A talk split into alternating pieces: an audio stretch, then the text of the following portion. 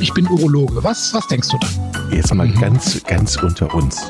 Wir müssen auch die Worte Penis und Hodensack in den Mund nehmen. Ja, ja. Und äh, das ist ja auch Sinn und Zweck äh, von so Veranstaltungen wie diesem Podcast, dass man das Ganze aus dieser Schmuddelecke so ein bisschen herausnimmt. Unglaublich aber wahr. Schon die 96. Folge der Pinkelpause. Hallo Chris. Hallo Jochen. Wir steuern auf die 100 zu. Ja, hast du das überlegt schon? Das ist eine Überraschung. Es ist ja ein Podcast. Okay. Da bin ich ja, mal gespannt. Wie. Es ist ja ein Podcast, ähm, der sich um Männergesundheit dreht. Und wenn wir über Männergesundheit sprechen, dann müssen wir natürlich auch irgendwann das Thema Parkinson äh, in den Mund nehmen. Und Parkinson und ja. die Urologie ist das Thema heute, ne? Absolut, genau. Ich äh, bin seit einem Jahr ungefähr ähm, Mitbegründer einer Patienten- Selbsthilfe-Austauschplattform, Patienten wie wir, da hatten wir auch schon mal drüber gesprochen hier. Und ähm, ja, da gibt es einen ähm, Herrn, der Maurice äh, Mielert, der selber an Parkinson erkrankt ist und der uns sehr bei diesem Aufbau dieser Plattform unterstützt hat bisher schon. Und da Parkinson sehr, sehr häufig mit urologischen Symptomen einhergeht, habe ich das zum Anlass genommen, den Maurice mal hier einzuladen und ähm, ja, zu berichten. Erstens natürlich über sich selbst, über seine, seine Aktivitäten.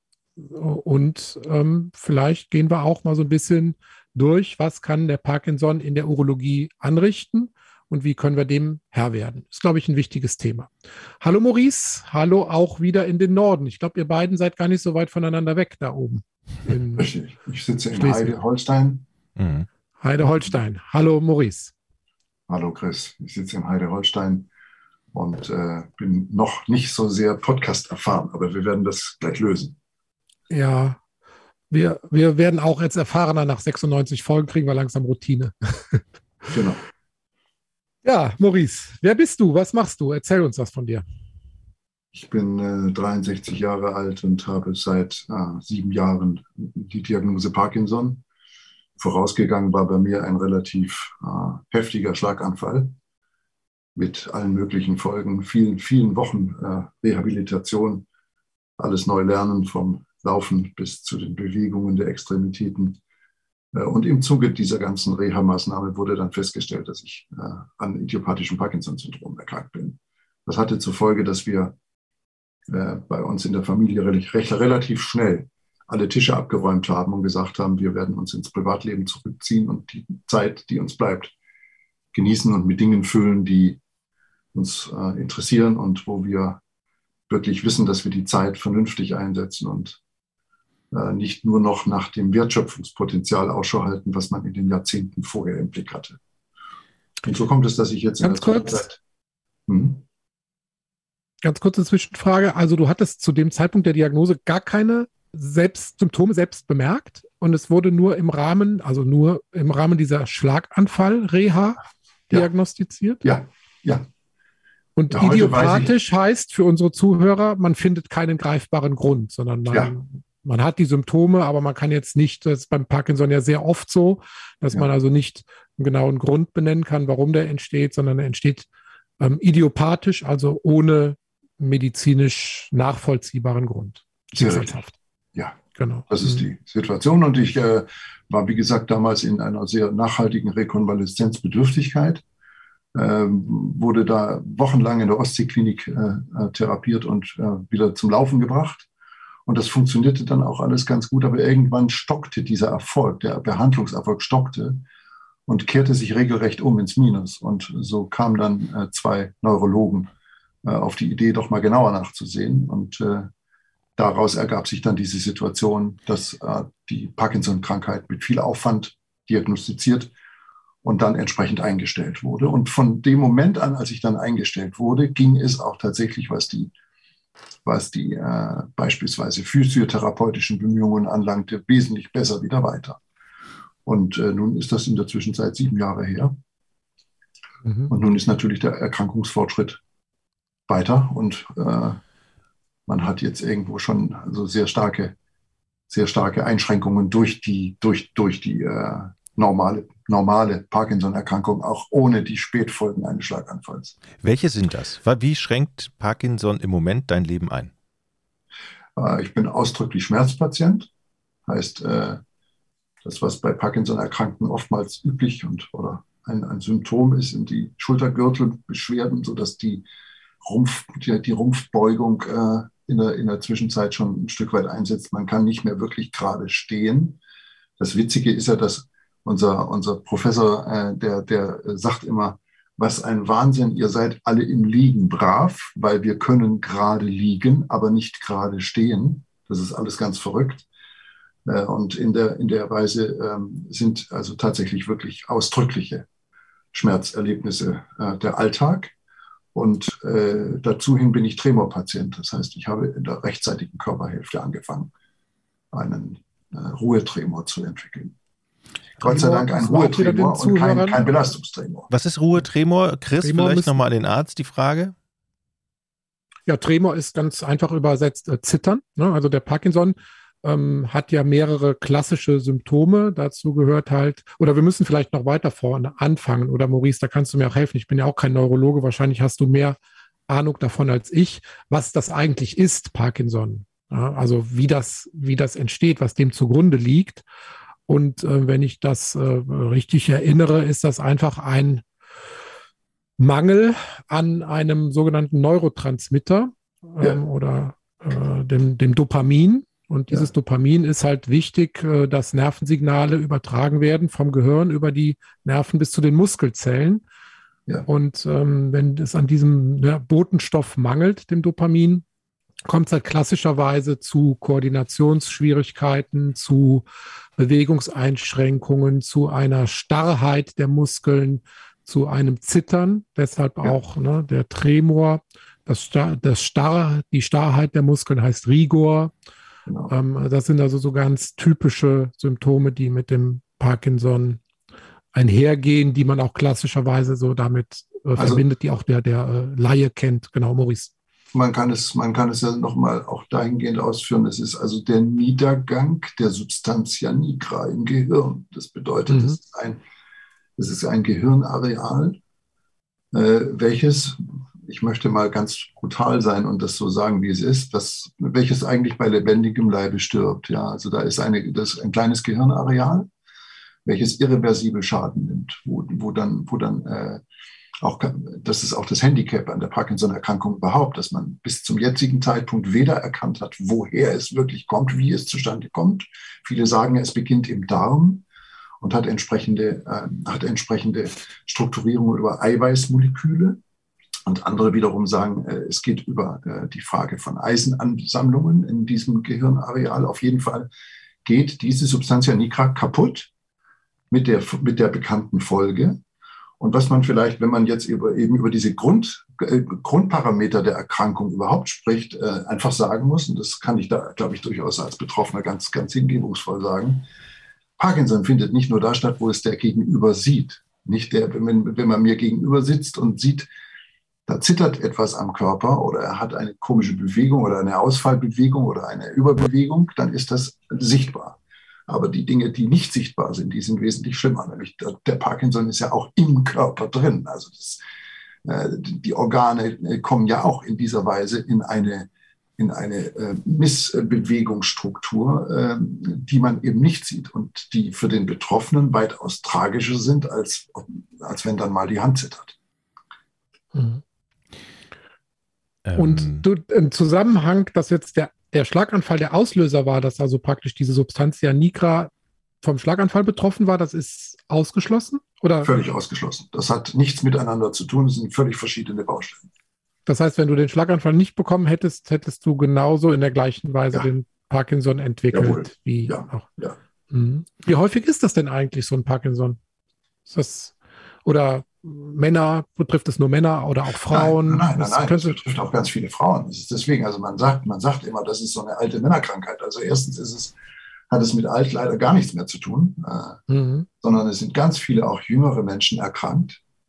Ähm, Ab wann geht es da los? Inzwischen, hm, ab wann geht es da los? In welchem Alter kann ja, ich, ich, kenne, ich, hm. ich kenne inzwischen Leute, die sind 30 Jahre und, und, und äh, kurz über 30 äh, und sind durchaus fortgeschritten schon an Parkinson erkrankt. Äh, wir haben über die Selbsthilfe sehr viele Menschen kennengelernt, die äh, sehr früh sich mit diesem Problem schon schlagen. Und tatsächlich ist es so, dass je früher die Menschen erkranken an dieser Erkrankung, umso dramatischer ist der Krankheitsverlauf. Bedeutet also im Umkehrschluss, wenn nun irgendjemand mit 75 oder 78 Jahren diagnostiziert wird, dann wird er diesen Leidensdruck in der Weise nicht mehr erleben, wie einer, der mit 40 die Erkrankung bekommen hat und genau weiß, dass er damit noch ganz lange leben soll und wird, weil am Parkinson ist noch keiner gestorben. Also Parkinson ist ja nicht tödlich, sondern es ist nur ein, ein, ein Erkrankungs, äh, eine Erkrankungsform, die einen eben nicht mehr loslässt und die auch nicht, wie jetzt beispielsweise die Multiple Sklerose, in Schüben einhergeht, sondern die tatsächlich eben fortschreitend sich intensiviert, aber dann eben auch nicht mehr weggeht. Das bedeutet, man hat dann eben ein Krankheitsstadium erreicht und dann, dann, dann äh, ist der, ist der, läuft das Ding nicht mehr rückwärts. Man kommt also nicht also ich mehr kann, hm. Ich kann dann auch einen Fall aus meinem persönlichen Umfeld berichten. Also ein Arbeitskollege von mir aus Krankenhauszeiten ist schon mit Anfang Mitte 40 erkrankt, mit 50 etwa berufsunfähig geworden und äh, heute jetzt mit etwa 60 ein schwerer Pflegefall tatsächlich. Also da gibt es tatsächlich dramatische und auch schon sehr, sehr frühe Verläufe. Ne? Gibt es denn Therapien, Maurice? Ja, nun gut, also es gibt symptomatische, symptomatische Begleitung durch Fachärzte und, und viele Fachleute die da sind, die da lauten A, eine sehr nuancierte Tabletteneinstellung, Medikamenteeinstellung. Dopamin ähm, gibt man dann. Bitte? Man gibt dann das Dopamin, was fehlt. Man gibt das Dopamin ja. und die entsprechend, also es sind ja, es muss ja die Blut-Hirn-Schranke geöffnet werden, deswegen sind ja immer entsprechende Begleitstoffe dabei. Ähm, man gibt also diese dopaminergen Ersatzstoffe, äh, um die Symptome ein wenig aufzuhalten. Das funktioniert auch sehr gut, wenn man da gut eingestellt ist dann hat man da auch durchaus wirklich einen, einen, Vorteil an Lebensqualität. Aber irgendwann ist eben der Punkt erreicht, wo die Tabletten äh, gewissermaßen eine inflationäre Situation im Körper bewirken. Äh, ist, man braucht immer mehr äh, und, und hat immer weniger Erfolg dabei. Und äh, das ist, wie du gerade selbst, äh, Christoph, sagtest, bei dem Bekannten, den du hast, durchaus symptomatisch, dass dann eben dieses Zeitfenster von 10 oder 20 Jahren sich entsprechend so gestaltet, dass dann früher oder später die körperliche Hinfälligkeit so groß ist, dass die Pflegeabhängigkeit äh, entsteht. Aber was ja an Möglichkeiten derer noch mehr gibt, ist unter anderem eben zum Beispiel die tiefe Hirnstimulation, also ein, der Einbau eines Gehirnschrittmachers. Ähm, und bei allem und über allem steht Bewegung, Bewegung, Bewegung. In irgendeiner Weise muss man sich immer bewegen. Man darf nicht anfangen, sich zurückzuziehen und steif zu werden, sondern man sollte eben schauen, dass man jeden Tag irgendwie doch äh, ein bisschen mindestens geht. Also äh, ich bin im Moment ungefähr bei drei bis dreieinhalb Kilometern pro Tag, die ich laufe, jeden Tag. Äh, mhm. Dann ist das zwar immer noch eine relativ einseitige Bewegungsstruktur, aber ich parallel dazu versuche ich den ein oder anderen die ein oder andere äh, Oberkörper, den Oberkörper in der Weise zu bewegen, dass ich mal einen Golf, Golfschläger in die Hand nehme. Aber mhm. ähm, das, das äh, ist eben so die Situation, man kommt man muss sich damit auch psychisch klar, äh, klarstellen, ne? dass, dass, dass die, der Verlauf ist irreversibel und er ist unausweichlich. Das, äh, das muss man erst lernen und damit muss man auch so umgehen, dass man dann sein Leben so koordiniert, dass da noch was Vernünftiges und Sinnstiftendes und auch Erfreuliches bei rauskommt. Ich kenne ganz viele Parkinson-Patienten, mit denen wir furchtbar viel Spaß haben und ein äh, geradezu äh, äh nie, vorher nie erlebtes äh, äh, humoreskes Zusammenleben erleben. Aber du hast ja schon nach der Diagnose, warst du Mitte 50, dein Leben radikal umgestellt, wie ich das verstanden habe. Du hast also ja. praktisch gleich Konsequenzen gezogen, nicht versucht, irgendeinen Kompromiss zwischen Beruf und Erkrankung zu finden Nein. oder dich da irgendwie durchzuwinden, sondern dir war gleich die Tragweite bekannt ja. und hast dann sofort dein Leben diesem, dieser Diagnose angepasst. Ja gut, also man schüttelt das natürlich jetzt nicht an einem Tag in die linke Hosentasche und dann zieht man es am nächsten Tag wieder raus. Äh, das dauert schon einige Zeit. Dann ist man schon tatsächlich eben eine ganze Zeit lang, wo man, wo man äh, äh, schon Fragen stellt, die sehr, die sehr existenziell sind. Das ist so. Aber äh, wenn dann, so wie jetzt in meinem gegebenen Fall, eben der familiäre Hintergrund stimmt und steht und die soziale Struktur, innerhalb derer man sich bewegt, passt, äh, dann kann man wirklich äh, sagen, dann muss man, dann muss man solche Schritte gehen, wie wir sie gegangen sind. Man geht so einen Schritt auch nie alleine, das macht man immer als Familie, immer in der Addition der Menschen, die daran beteiligt sind. Der Angehörige ist in der gleichen Weise betroffen wie der Betroffene selbst. Und wir haben das also sehr konsequent gemacht. Wir sind, äh, wir haben von Anfang an gewusst, das entwickelt sich so und so und äh, sind in eine schöne kleine äh, Erdgeschosswohnung gezogen in der Nähe zu, zu, zu medizinischer Infrastruktur, haben unsere Firmen übergeben an, an Nachfolger und äh, haben alles, was, was an, an äh, Dingen, die einem tagtäglich viele Stunden Arbeitszeit gekostet haben und auch Lebenszeit geraubt haben, die haben wir abgeschafft, vollständig. Wir sind, äh, wir haben uns wirklich komplett ins Privatleben zurückgezogen. Und das war die sinnstiftendste und vernünftigste Entscheidung überhaupt, äh, weil es, es funktioniert nicht. Du kannst nicht halb noch berufstätig sein und die andere Hälfte bist du krank. Das wird nichts. Bei Parkinson wird das nichts. Man ist dann ganz krank und in der Folge dessen auch ganz arbeitsunfähig. Und äh, Gleichzeitig sollte man wirklich eben immer im Kopf behalten, die Zeit, die einem bleibt, ordentlich zu genießen. Das haben wir gemacht und machen wir. Aber du spürst eine Motivation in dir, auch Energie in dieses Netzwerken rund um die Parkinson-Erkrankung und die Selbsthilfe zu stecken. Ähm, weil das, man könnte ja jetzt auch sagen, okay, ich ziehe mich komplett ins Private zurück und ähm, bin jetzt nur noch ein konsumierender Teil der Gesellschaft und kein produktiver Teil der Gesellschaft mehr. Ähm, das hast du aber für dich anders entschieden. Was, was machst du da? Wie, setzt du dich ein für Parkinson-Patienten? Wir haben uns entschieden, für die Selbsthilfe aktiv zu sein. Also äh, vor, vor, vor acht Jahren hätte ich mit dem Wort Selbsthilfe überhaupt nichts anfangen können. Und als diese ganze Geschichte dann auf mich zukam, hatte ich am Anfang auch gesagt, nein, um Gottes Willen, ich gehe doch nicht zur Selbsthilfegruppe. Dort gucke ich ja meiner Zukunft ins Gesicht. Das will ich nicht. Und ähm, das habe ich aber schnell gelernt, dass das Quatsch ist. Äh, ich habe sehr, sehr schnell gelernt, dass ähm, der Zusammenhalt von Gleichbetroffenen in einer Selbsthilfegruppe eine sehr, sehr zielführende und erfüllende Angelegenheit ist. Und wir haben uns da nachhaltig äh, in diese Struktur von Selbsthilfe eingearbeitet, eingedacht, eingebracht. Äh, haben hier äh, an der Westküste Schleswig-Holsteins einige einige kleinen äh, Markers gesetzt für die Selbsthilfe. Hier in Dithmarschen, in Itzehoe ist eine Gruppe entstanden, in Usum ist eine, äh, eine Gruppe. Also wir sind, da, wir sind da ganz gut aufgestellt und wir erkennen vor allen Dingen daraus, wie viele Menschen davon betroffen sind und wie viele Menschen in der Tat auch wirklich abhängig sind davon, dass aus der, aus der Community von Gleichbetroffenen heraus entsprechender Beistand, entsprechender Rat erfolgt. Eine Vielzahl von Medizinern, äh, lieber Christoph, du bist selbst Arzt, du kennst das, ist natürlich auch immer irgendwo äh, unter extremem Zeitdruck. Und wenn ein Mensch dann mit einer solchen äh, so existenziellen Diagnose konfrontiert wird, dann ist das natürlich nicht eine Sache, die man auf dem Hausflur erledigen kann und die auch nicht im Rahmen einer normalen Konsultation, vergütungsfähigen Konsultation abzuarbeiten wäre.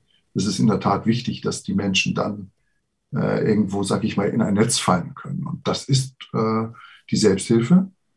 Ähm, so so äh, kann ich es nur beschreiben. Das, das äh, hilft ungemein und äh, macht in alle Richtungen Sinn, und zwar bei allen Altersgruppen. Dann ist natürlich logischerweise die Ansprache von Zielgruppen unterschiedlich. Du musst mit einem 75-jährigen äh, Menschen anders sprechen als mit einem 45-jährigen Menschen, der noch im Leben steht, eine Familie hat, ein Kind auf dem Arm und noch im Beruf steht ähm, als, als, als wenn jetzt eben äh, schwerpflegebedürftige Menschen fast schon an der Immobilität angekommen sind, in einer Selbsthilfegruppe zusammen sind. Aber diesen Spannungsbogen so ein bisschen abzuarbeiten, das haben wir uns eigentlich auf die Fahne geschrieben. Ich habe mal eine Frage an dich, Chris. Welche Symptome hm. urologischer Art kann denn eigentlich Parkinson machen? Wie häufig passiert hm. sowas? Was, was gibt es mhm. da? Mhm.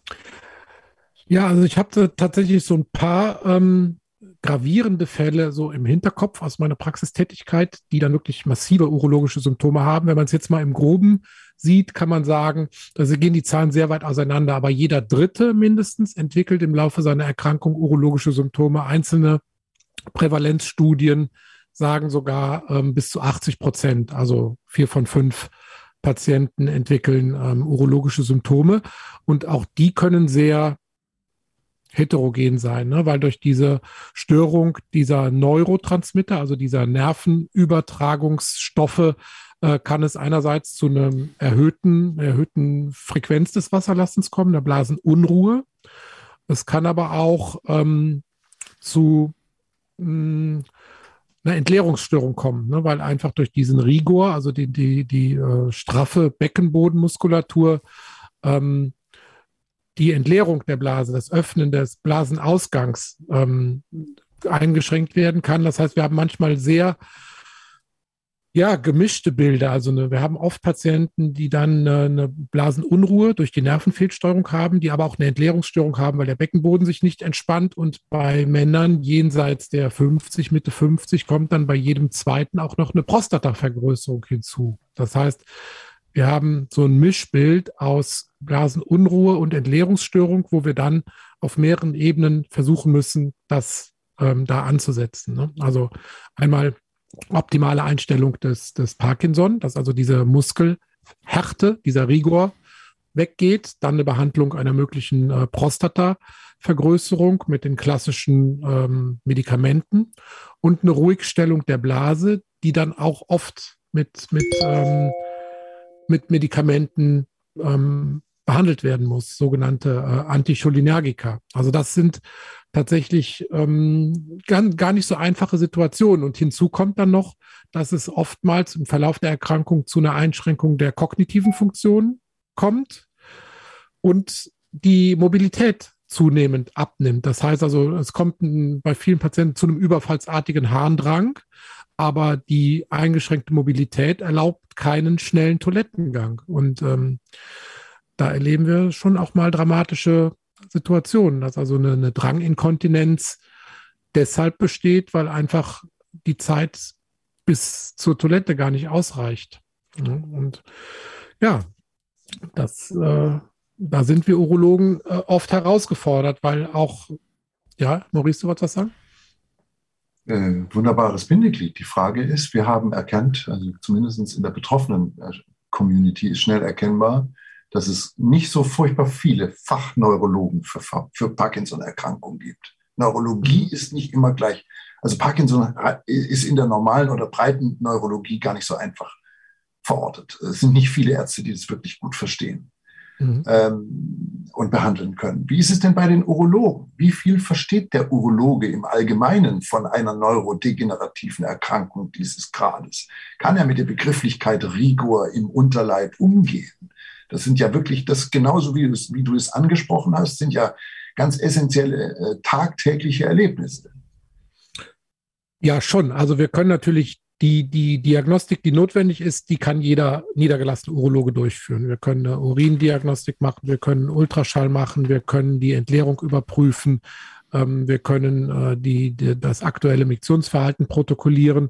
Und wir haben natürlich schon die ähm, entsprechend Medikamente in der Schublade. Die Kunst ist, ähm, das zu koordinieren, also welches Medikament muss wann wie eingesetzt werden und halt ähm, verschiedene Fachgebiete, dann auch äh, Physiotherapie und so weiter dazu integrieren. Und da ist dann oft der Punkt, wo dann der normale Niedergelassene überfordert ist. Ne? Weil klar kann man mal eben einen Alpha-Blocker gegen Prostatavergrößerung aufschreiben und sagen, kommen Sie in drei Monaten wieder zur Kontrolle. Aber das differenziert zu sehen und zu sagen, okay, Sie haben halt eine Prostatavergrößerung, aber Sie haben auch diese Blasenunruhe durch Ihren Parkinson und Sie haben die Mobilitätseinschränkung und wir müssen das, glaube ich, auf mehreren Ebenen angehen. Und deshalb hat sich in der Urologie ein Fachgebiet etabliert, was sich genau solcher Patienten annimmt und das ist die Neurourologie. Und nach meiner Meinung muss jeder Patient, jeder Parkinson-Patient einmal auf jeden Fall eine Basisuntersuchung beim Urologen bekommen. Und jeder Parkinson-Patient, der urologische Symptome hat, sollte mittelfristig auch mal neurourologisch untersucht werden. Denn das sind dann schon Spezialabteilungen, die den Patienten als Ganzes sehen, die also nicht nur den, die, die Blasenfunktion sehen, sondern auch die neurologische Situation und äh, wo man dann die Dosierung dieser Medikamente. Es gibt auch modernere Medikamente noch, also nicht nur die, die die Blase einfach ruhig stellen, sondern gibt es eine neue Stoffgruppe, die da Einzug gehalten hat. Wir haben heutzutage die Möglichkeit, auch mit Botox die Blase ruhig zu stellen, aber auch da ist eine gute Begleitung des Patienten notwendig. Der muss lernen, sich selbst notfalls zu kathetern. Das muss regelmäßig wiederholt werden. Es muss vorher eine Blasendruckmessung gemacht werden. Also das gehört dann wirklich in die Hände von solchen Spezialisten. Da ist der normale niedergelassene Urologe wahrscheinlich an einem gewissen Punkt überfordert oder in der Regel überfordert. Und es muss natürlich mit dem Neurologen koordiniert werden. Ja, wie wird der Parkinson behandelt?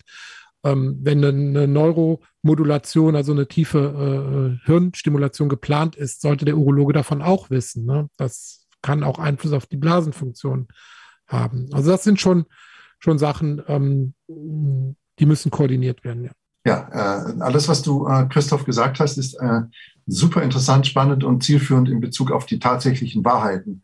Ich muss dir sagen, in der Komplextherapie, in der Parkinson-Komplextherapie oder auch in Rehabilitationsmaßnahmen äh, findet diese, findet, finden diese Begrifflichkeiten nicht statt. Oftmals endet der Körper des Parkinson-Betroffenen da, wo ihn der, der Atlas in der Grundschule abbildet, bis zum Bauchnabel. Mehr nicht. Und dann fängt er an den Oberschenkeln wieder an weil natürlich die entsprechenden Beschwernisse beim Gehen und beim Stehen, äh, bei der Gleichgewichtsfindung und bei der Schrittlänge äh, beachtet werden. Aber alles das, was dazwischen liegt, zwischen Bauchnabel und, und Kniescheibe, möchte ich sagen, das findet in der Komplextherapie teilweise auch nicht statt. Und diese Interaktion, äh, die du beschreibst, auch zwischen den einzelnen Disziplinen, die fehlt in der Tat im realen Alltag. Selbst in den gut aufgestellten Kliniken ist das, was du beschreibst in Bezug auf die Neurourologie nicht wirklich, äh, nicht wirklich äh, verortet, mit der Folge, dass eine Vielzahl von Patienten mit den Problemen, wie du sie beschrieben hast, äh, sich so lange herumquält, bis sie feststellt, dass die 20 Euro für ein Inkontinenzrezept pro Monat einfach nicht ausreichend sind, um entsprechendes Material zu erwerben. Das ist der, das ist die reale Situation. Ja, Maurice, das ist ja auch der Grund oder das ist ja das, woran unser äh, Medizinsystem generell krankt. Das ist der Grund, warum wir Patienten wie wir gegründet haben, damit es Richtig. da zu einem fachübergreifenden Austausch auch kommt. Und gerade in diesen Bereichen, jeder macht halt das, was er kann. Der Physiotherapeut behandelt den, den, die Muskelhärte, der Neurologe gibt das, äh, die, die dopaminergen ähm, Medikamente, der Urologe guckt, dass die Blase leer wird. Aber dass das ineinander greift, ist immer noch die, die Ausnahme. Und ähm, das ist auch schwierig zu behandeln. Jetzt haben wir über Sexualität noch gar nicht gesprochen. Richtig. Mhm. Ja, das ja. wird ja dann auch oft ausgeklammert und ähm, da kann es ja auch dann entsprechende Störungen geben.